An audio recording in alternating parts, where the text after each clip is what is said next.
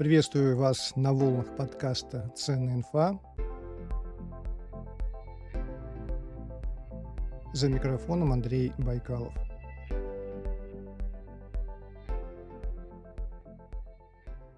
Сегодня международный выпуск «Я в Москве, а мой гость в Лондоне».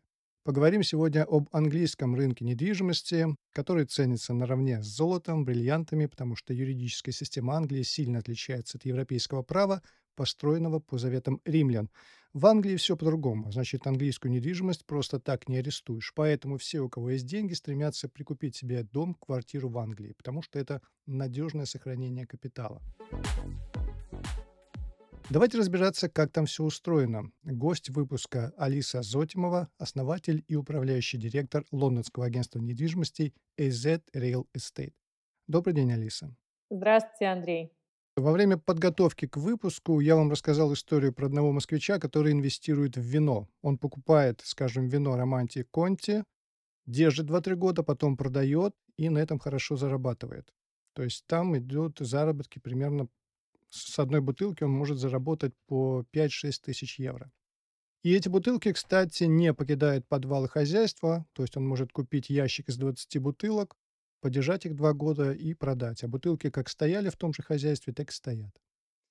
Вот, бутылки просто меняют владельца. Скажите, пожалуйста, с английской недвижимостью можно такой же трюк повернуть? Например, купить рыцарский замок, старинный дом, особняк какой-нибудь и через 2, 3, 4, 5 лет перепродать его, может быть, даже не приезжая при этом в Англию вообще, и таким образом приумножить капитал. Что скажете? Боюсь, что нет, Андрей. Конечно, из плюсов э, такой там дом не, не выпьешь, да, и не съешь случайно по ошибке, то есть от этого можно подстраховаться, потому что я думала, вдруг так... Э, ну, конечно, если бутылки не, не покидают даже хозяйство, то это гарантия, а так вот купишь что-нибудь для инвестиций, а потом раз, сам не удержишься и выпьешь.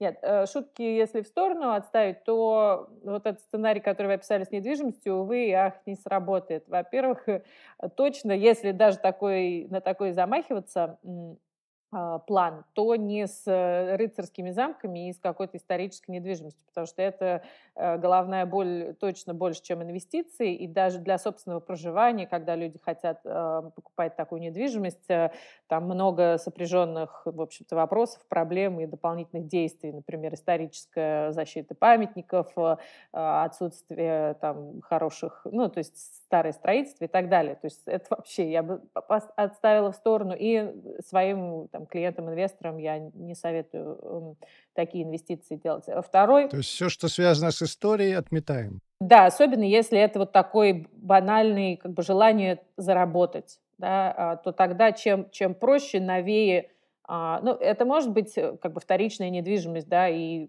так скажем, исторической. То есть в Лондоне есть а, дома прекрасные, там, постройки начала 20 века, но даже с ними будут все-таки какие-то нюансы, да, и, и при прочих равных я бы э, рекомендовала их избегать. Угу. Второе слабое место, э, которое вы э, вот в сценарии, который вы назвали, это 2-3 года, да, то есть горизонт инвестиций должен быть дольше в английскую недвижимость, потому что за это время, а э, так, э, ну, то есть мне интересно было, вот эта бутылка 5000, это какая при этом стоимость бутылки сама, то есть какое-то процентное там, соотношение примерно? А, ну, смотрите, там бутылки по 20-30 тысяч угу. евро бывают, угу. и, в ну, принципе... Ну, да, в общем, тут звучит, как будто овчинка выделки стоит. Э, во-первых, сама недвижимость маловероятно, что так подрастет за это время, а во-вторых, транзакционные издержки, то есть вот может быть на винные бутылки еще не так э, набросились, не поняли еще там, не знаю, налоговые и прочие органы, э, э, что это заработок такой, да, но недвижимость давно известна как класс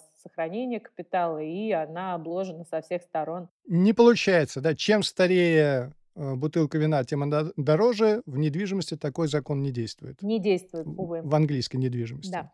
Хорошо. Расскажите, пожалуйста, коротко, как вы попали в Англию. Вы вышли замуж, вы поступили там в университет, вы просто поехали в неизвестность в надежде преуспеть. Какая у вас история? Да, моя история э, э, не я это называю не жена, я декабриста, то есть я не вышла замуж. Нельзя так говорить. Можно, можно говорить. Да, Андрей смеется, я вижу, да, поэтому А, но на самом деле, я все-таки скажу, что я как раз четко описала вот эти все сценарии, как люди переезжают недавно в своей книжке. Но повторюсь для вас, потому что вы не читали, и это нормально. А, я не как жена-декабристка уехала. Э, мне было 27 лет. Я переехала одна по собственному желанию. А в 2007 году тогда э, из Москвы тоже не было, в общем-то, такого стремления уехать любой ценой. А это э, я не планировала эмигрировать, я уехала ненадолго поработать. Ну, то есть первая, первая стажировка, ну, это не стажировка, а обмен э, был по работе. Меня пригласили на полгода, и вот я здесь 15 лет уже. А, так получилось. И это был э, абсолютно мною сгенерированная такая возможность. Я работала в международной компании по недвижимости в Москве. В Лондоне был офис, в Лондоне был зрелый рынок. Мне было очень интересно там поучиться. Мне нравился Лондон, я хорошо говорила по-английски, и вот я добилась такой возможности и, при, и переехала. Уехали на полгода, а остались на 15 лет. Да. Хорошая да. история. Свой первый фунт стерлингов, помните, заработанный недвижимости? Что это была за сделка? Расскажите о ней. Первую сделку, конечно, я помню. Это был офис, э, штаб-квартира банка ВТБ «Капитал». Э, то есть это был русский клиент, с которым у меня были связи хорошие и был опыт э, сделки в Москве. И эти связи мне пригодились. Я не привела их силком за руку с собой, то есть там надо было здесь местный офис убеждать в этом, и э, нас, нашу компанию привлекли, да, то есть со мной были коллеги, но мы помогли им арендовать их офис – в центре Лондона. И это было круто. И, конечно, это мне помогло моему местному профилю тоже. Вы слушаете подкаст «Ценная инфа». А сейчас минутка рекламы. Она будет недолгой, меньше, чем минута и полезной. Другой рекламы у меня не бывает. Обычно я рассказываю о каком-либо интересном продукте, и сегодня это смартфон Camon 18 Premier от компании Tecno. Текно – лидер по продажам смартфонов в Африке и Азии, но в России почти неизвестно, только-только выходит на наш рынок. Вся линейка Camon 18 получилась великолепной, а флагман отличается шикарным AMOLED-экраном почти без шима, вредного мерцания для глаз, и камерой с пятикратным оптическим зумом, а дизайн смартфона получился настолько элегантным, что думаешь, не приложил ли к нему руку сам сэр Джонни Айв или дизайнеры из его компании LoveFrom. Знаете, есть такой термин «послевкусие». Так вот, спустя несколько дней после обзора Camon 18 Премьер я вспоминаю этот телефон с удовольствием. А теперь возвращаемся к интервью с Алисой Зотимовой, основателем и управляющим директором лондонского агентства недвижимости IZ Real Estate. Английский риэлтор. Кто такой он? Как становится риэлтором в Англии? Риэлтор здесь тоже понятие разноплановое. Здесь есть, ну и, по-моему, в Москве все-таки и в России тоже есть вот риэлторы, то есть, которые занимаются жилой недвижимостью, и а, здесь их эквивалент называется estate agents, такое вот ну, название, то есть не realtor, не, ну, в общем, estate agent, который занимается жильем. И у них, как и, к сожалению, там, по-моему, в России и по, всему миру есть, э, не все нас любят и уважают, да, есть некоторые, но, увы, есть просто нечистоплотные люди, которые заслуживают такого отношения, но много есть профессионалов. Вот.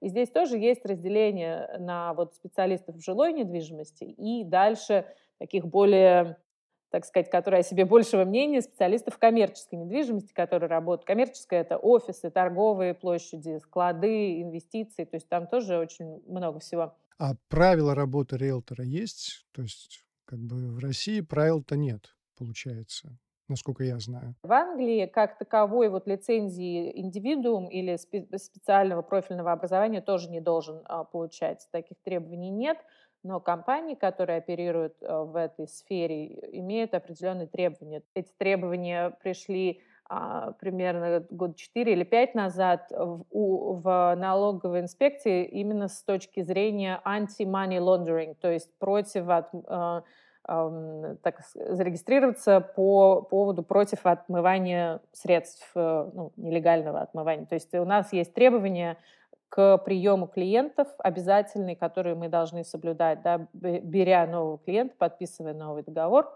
мы должны проверить их там, по определенным проверкам, иметь у себя там, паспортные данные, адрес. И, в общем, это, я считаю, это правильно в целом, но это определенные там, сложности приносит. Тогда расскажите, как англичане сами у себя покупают недвижимость друг у друга. Какие есть традиции, правила? Традиции и правила в том, что у тебя всегда, если ты продаешь или сдаешь в аренду, что ты не можешь обойтись без агента, агента, который будет работать на тебя. То есть ты себе берешь агента либо по сдаче в аренду, либо по продаже. Заключаешь с ними контракт, у тебя может быть один агент или несколько – из контракта так просто не выйдешь бегом, ну, то есть э, кинуть или там не заплатить тоже у тебя не получится. Вот, можно его расторгнуть с уведомлением, там, как минимум в месяц. Вот, и тогда этот, этот агент для тебя должен, а, в общем-то, стараться изо всех сил твою недвижимость продать. Они дальше работают в основном напрямую с покупателями, но также с другими агентами. И э, осуществляется это двумя основными каналами а, – сейчас э, порталы, да, то есть интернет, э, есть их два, там, два с половиной основных, э, как в России, там, я так полагаю, ЦИАН, да, сейчас не знаю, из рук в руки там жив или нет. Ну, в общем, а здесь... Нет, а ЦИАН есть английский ЦИАН? Да, есть, ну, два, две таких конкурирующих основных площадки. Одна называется Right Move, другая Zupla. Ну, пока глобальных отличий не вижу, кстати. С чемоданом денег можно прийти в Англии купить квартиру или нет? Прийти можно, но купить нельзя. Ну, то есть э, нет, это что касается прохода вот денег, э, все это будет через банковские переводы. И у нас нет вот ячеек, я не знаю, в России по-прежнему в ячейки там закладываются или есть какой-то счет, да, там эскро. Ну, в общем, а здесь все, все средства аккумулируются у юристов. Да? А если агент может быть только с одной стороны, иногда у покупателя тоже есть агент, то вот юристы обязательно будут с обеих сторон и деньги э, проходят через них. Все юридические фирмы, которые оказывают такие услуги, они обязаны иметь страховку ну, на довольно большую сумму и там всякие регистрации, то есть просто так с деньгами они убежать не могут, ну, такого не происходит. То есть, э, когда сделка там, подходит к завершению, то покупатель э, переводит сумму своим юристам, и когда они довольны, что все, все, все согласовано, все там подписи, все э, финализировано, они э, переводят э, деньги юристам э, продавца. И вот они уже тогда продавцу передают. То есть два, две юридические Смотрите, компании давайте должны... уточним, Да. потому что это очень интересно. То есть Мгм. никаких этих банковских э, ячеек Нет. нету в Англии, нету передачи денег, там, не знаю, из рук в руки или Нет, вообще каким-нибудь... кэш не участвует. Никакого кэша, ничего нету. То есть Нет. деньги переводятся а, юристам. Да, И ба- банковскими юристы... переводами. То есть, конечно, если у тебя чемодан денег, ты дол- должен сначала его положить себе на счет, а потом ответить, откуда они взялись. Потому что вот тут вторая функция юристов, даже меньше, чем агентов. Вот я объяснила, что у нас есть небольшие требования проверять а, клиентов, да, но вот source of funds, то есть источник средств, это очень, ну, как бы для кого-то больной вопрос, но насущный для всех. То есть ты должен показать, неважно. И тут очень то, что русские мои многие клиенты или там иностранные клиенты говорят, ну вот, вы против нас там ополчились, все не хотят наши деньги. Проверки одинаковые для всех, то есть для британского гражданина ты тоже, если ты покупаешь недвижимость, ты должен вот прям показать, ну, чуть не до копеечки, откуда у тебя эти средства взялись. И это тебя будет спрашивать твой юрист, который на тебя, и ты ему должен, то есть продала там недвижимость тогда-то, бонус получила, вот тут они у меня были на счету, то есть ты должен вот это до- доходчиво объяснить, чтобы не было вопросов к источнику средств. Поэтому с чемоданом, конечно, когда придешь, их будет очень сложно за- заложить Мгм. на счет. Ну и банк тоже спросит тебя то же самое. То есть проверяют со Мгм. всех сторон. Давайте немножко попрактикуемся, что ли, в покупке английской недвижимости. Вот какими, с какими английскими сюрпризами можно столкнуться при выборе и покупке недвижимости в Англии? Мгм. Сюрпризы. Ну, э, есть сюрпризы такие, как культурная разница все-таки между российским и э, английским рынком, а есть, ну, то есть, например, высота потолков, да, все-таки русский человек, и там не русский, а все, все в общем, наши э, собирательный русский человек лю- любит потолки повыше, да, а здесь у нас, например, даже в очень дорогой, вновь построенной, элитной, в общем недвижимости часто можно встретить 2,55, там, 2,70. То есть трехметровых потолков как раз можно найти скорее в исторических зданиях, и когда они там на первом-втором этаже. Ну, вот это э, такие нюансы. Э, Конечно, вот эти, опять же, культурные разницы про два крана, да, вот, а, если кто-то там бывал. А что два крана, расскажите. Да, я сейчас объясню. Ну, вот если исторические там кино какие-то смотрел, что в умывальнике два отдельных крана. Вот у нас везде смесители, да, вроде, ну, даже сколько я себя помню. А в Англии раньше было, но до сих пор встречается. Отдельно идет холодный кран, отдельно горячий кран. И ты можешь либо одним руки помыть, либо другим. Но идея была такая, что ты затыкаешь, ну, в общем, чтобы экономить воду, я так полагаю, ты затыкаешь пробочкой раковину, набираешь из обоих, и там плещешься в ней, в общем, а потом... И там у тебя смешение в раковине происходит. А, конечно, дико неудобно. Из, из холодного, ну, понятно, течет холодная вода, из горячего иногда кипяток. И, и просто если ты зашел там в ресторан или куда-то тебе надо помыть руки, ты вынужден выбрать один и, и просто убежать. Но по-прежнему, ну, потому что, конечно, никто не будет там затыкать пробкой, что ты смешивать в раковине непонятный. Но эм, да, по-прежнему это в некоторых домах встречается, представляете? А, но, конечно, в новом строительстве такого э, почти нет. Но есть, э, например, часто выключатели в ваннах э, с веревочками. Ну, то есть не на стенке выключатель, а такой, который двигает, ну, дергаешь, он раз там включается, раз выключается. И сразу включается вентилятор. Я вот помню, например, ну, потому что, в принципе, это логично. С другой стороны, не всегда ты его хочешь, и он потом долго еще свистит, и, и хочется его выключить поскорее. Но это такая вот здесь эм, традиция есть. А чем оправдана веревочка при потолке в 2,55? Ага. Не, ну это даже, да, это еще ванна еще и пониже будет потолок. Ну, а, она, может, не прям с самого потолка, там она, мне кажется, это в плане проводки, что по, все, по ваннам там не разводили, ну, э, то есть э, это все в основном в старых домах, да, и угу. дома действительно могут быть начало 20 века, конец 19 то есть, ну, разный был уровень строительства, и я думаю, проще было. Конечно, в них и звук, и теплоизоляция хуже, да, то есть э, там, когда люди приходят без вот какой-то привязки, э, я говорю, давайте новое жилье покупать. Ну и по себе тоже знаю, что вот у меня была квартира в, в таком старом жилом фонде и в где-то 80-х годов постройки, и вот сейчас, ну, это моя инвестиционная квартира, я купила вот э, в итоге те две сдала, а у меня какого-то, ну, пятилетней давности, в общем, и это все-таки лучше, ну, меньше ломается и так далее. Еще один, еще из мифов, про которые говорят здесь, в России, о том, что в английских квартирах низкая температура зимой, 16-18 градусов – это норма, и я хотел уточнить, у них там вообще есть э, центральное отопление или нет? Практически нету. Это не совсем миф. Ну, 16-17, конечно, низковато звучит, но эм, э, у меня даже за 15 лет прошла акклиматизация. Вот э, уже мне, когда я в Россию там, домой приезжаю и заходишь в какие-то протопленные квартиры, уже жарко, хочется, ну, а, хочется открыть окошко и охладиться. Но если коротко, то да, центрального отопления практически нет. А, ну, вот такого именно батареями, радиаторами. А есть иногда в некоторых э, жилых комплексах есть какая-то мини-котельная, которая именно горячую воду будет там подогревать э, и распространять, но не для отопления, а для пользования, да, для там кранов э, и так далее.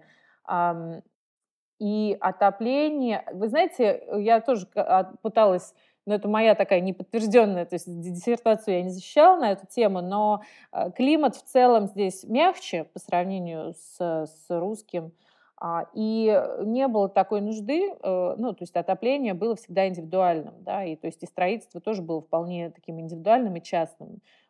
И поэтому всегда люди отапливали сами и платили за это деньги, будь то углем, за уголь, будь то потом за газ и сейчас там электричество.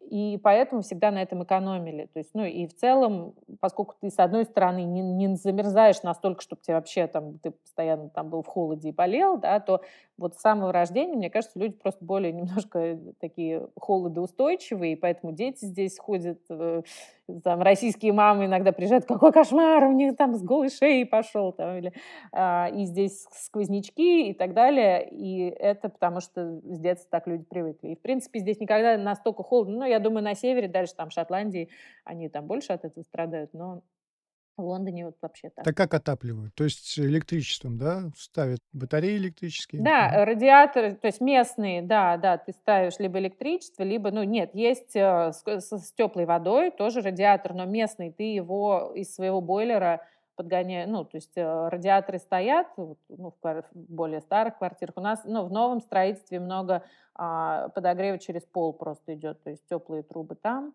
ну, что-то дует из, если более там продвинутая, тоже есть система еще вентиляции, то можно теплый воздух через нее. Но в основном жилом как бы фонде вторичном это есть радиаторы, но с местным отоплением. То есть если у тебя а, дома, да, то есть либо бойлер э, на газу, либо электрический, и ты когда тебе надо, включил, подогрел, выключил. Ну, или можно гнать это постоянно там на таймер поставить, но будешь просто большие счета очень будут э, за, Мгм. за Ну, пока не говорили о деньгах, давайте на- на- уже об этом тоже поговорим. Вот какие есть цены на квартиры в Лондоне в сравнении с а, Москвой? Возьмем стандартный вариант, однушка возле метро, которую легко сдать.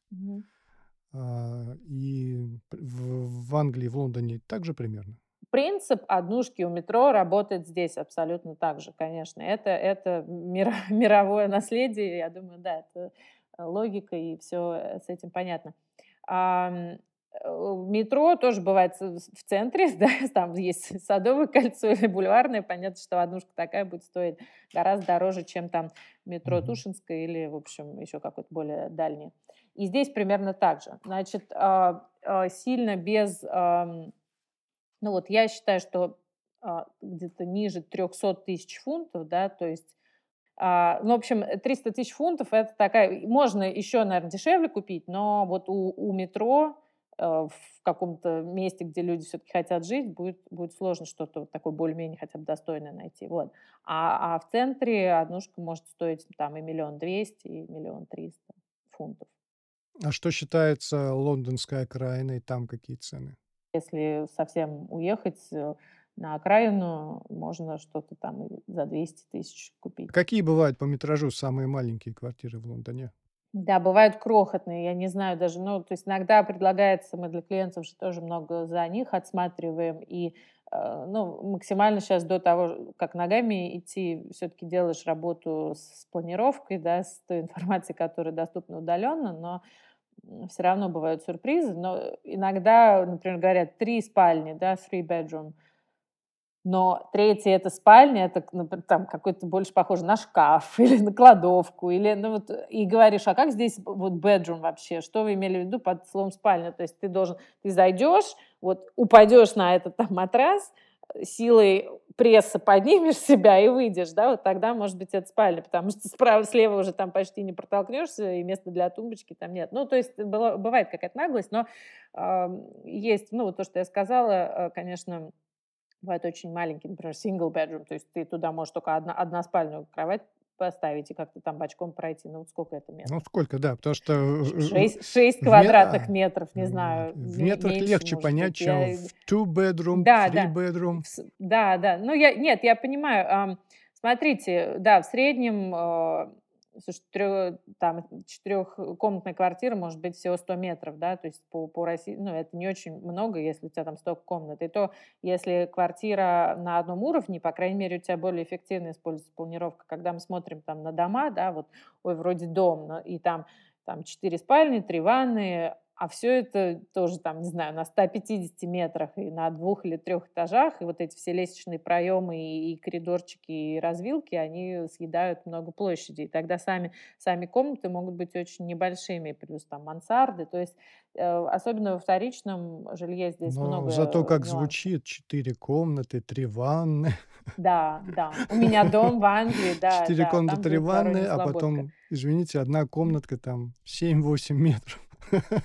Да, да, а 7, 7 метров, ванная это на самом деле умывальник, и, в общем, да, и потрогаешь доски, да, а, а одна из них там в подвале. Ну, кстати, вот про, тоже еще про разницы м, менталитетов и рынков, что здесь много жилья, ну, практически есть и квартиры, и в домах есть всегда какой-то lower ground, то есть, ну, как бы подвальный или полуподвальный, да, то есть ниже этаж. И здесь также живут люди вполне, ну, то есть, конечно, большинство наших там русскоязычных клиентов это не очень импонирует, и в том числе и граунд, да, и на первом этаже просто тоже очень много жилых помещений, и это нормально. Иногда за счет, вот если ты берешь квартиру на этом lower ground, на таком минус первом, то в плюс у тебя то, что у тебя есть доступ в садик, например, сзади, да, или какой-то, и кого-то это устраивает. Но с другой стороны у тебя могут пятки сверкать там перед твоими окнами, будут люди ходить. Но такая недвижимость популярна в Англии, да? Ее много? Да, э, да, и при этом местные, ну вот вы спрашивали, а что англичане делают? А местные многие так живут, их устраивают, как-то нет такой вот э, предвзятости. Популярно. Ну, если не прям популярно, то есть очередь именно за такой не стоит, но, а, но снимают ее и покупают, и как-то не, не пугаются. И не такая большая, то есть какого-то дисконта большого нету с этим связано. Вот. Хорошо, вот еще хотелось бы просто для информации, просто интересно, что можно назвать лондонским юго-западом, какие районы, просто произнесите их, понятно, интересного. А что можно назвать лондонским Выхино? Есть много похожих э, даже по э, розе ветров, и вот, ну, то есть э, Лондон тоже город с рекой, который, где северный там берег, ну, то есть, окей, в Москве там Москва-река не так сильно, но все равно есть параллели. А, также Запад, юго-запад, северо-запад менее здесь индустриальный, более зеленый был, и осталось так, и более привлекательный для жилья. Подождите, Алиса, а... вы хотите сказать, что юго-запад в Лондоне тоже юго-запад, как и в Москве? Да-да-да, абсолютно, точно так и есть, да-да-да, именно так.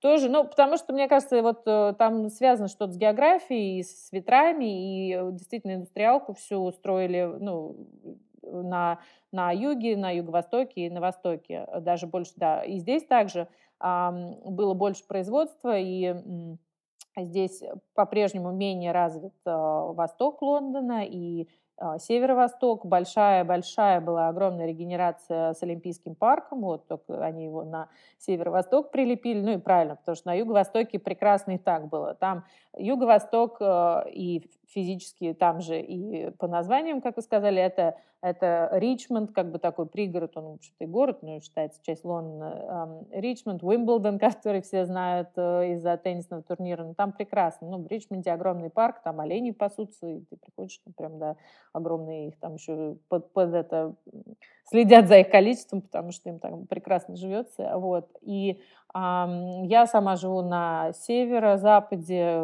как бы в эквиваленте, наверное, московского, ну, если не Сокола, ну да, Сокол, наверное, или там чуть-чуть дальше.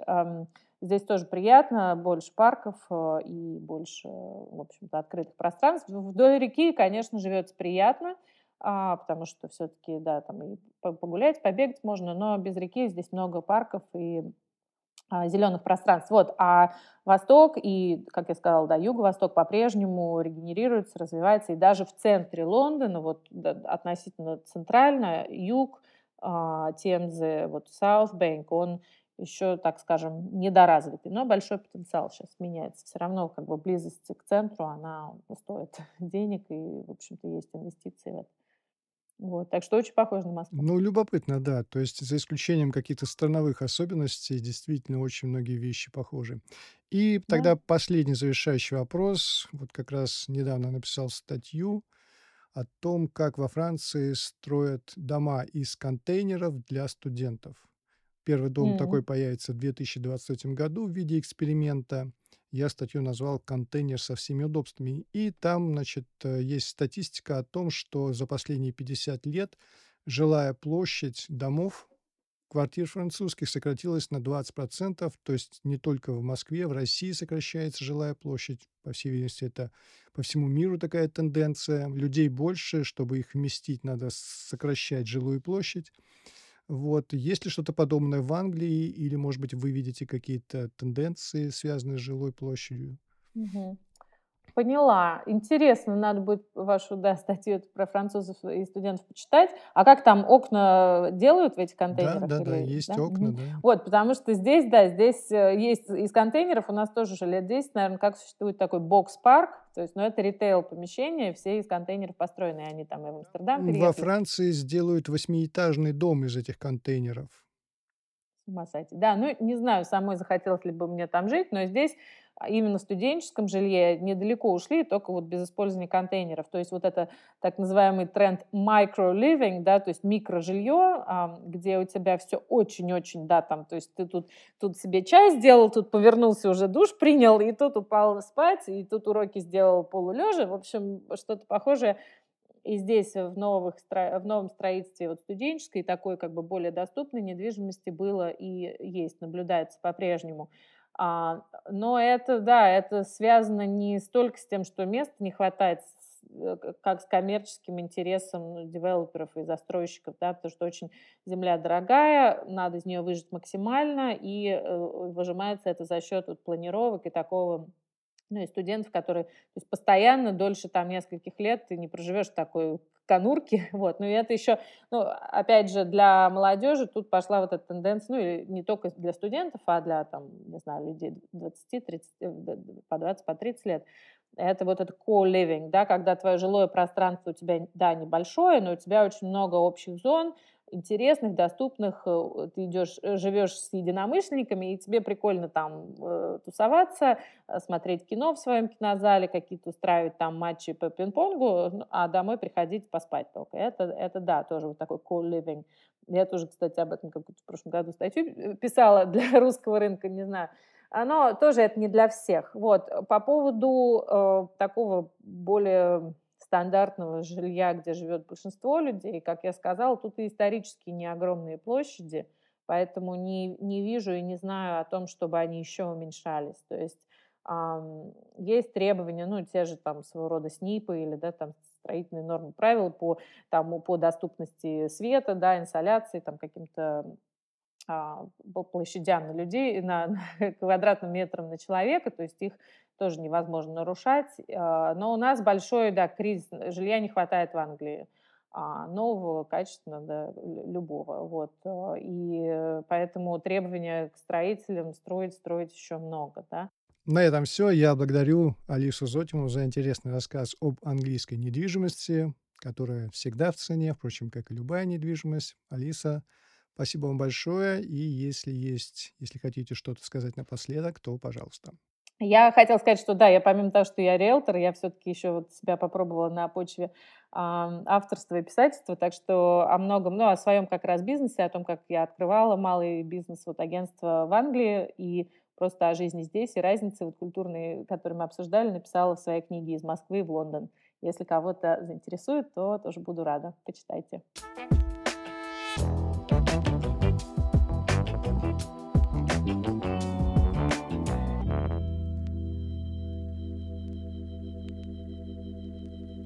Напомню, что вы можете стать резидентом подкаста на Патреоне.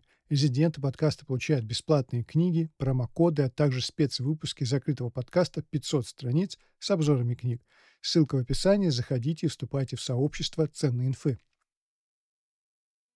Напомню также, что спонсор выпуска – компания Tecno, которая недавно вывела на российский рынок смартфоны серии Common 18. Я протестировал флагман Common 18 Premier – и помимо отличной камеры с оптическим стабилизатором, у Camon 18 Premier шикарный экран. Я все померил люкс-метром. На минимальных значениях яркости шим, то есть вредное для глаз мерцание, не превышает 20%. Для AMOLED-экранов это просто отличный результат. Рекомендую к покупке, испытал на себе, можно смело брать. Всем удачи! Не забывайте, что сегодня хороший день для хорошего дня. Не нужно ждать понедельника, чтобы что-то начать делать. Начните сегодня. До встречи на просторах интернета. С вами был Андрей Байкалов.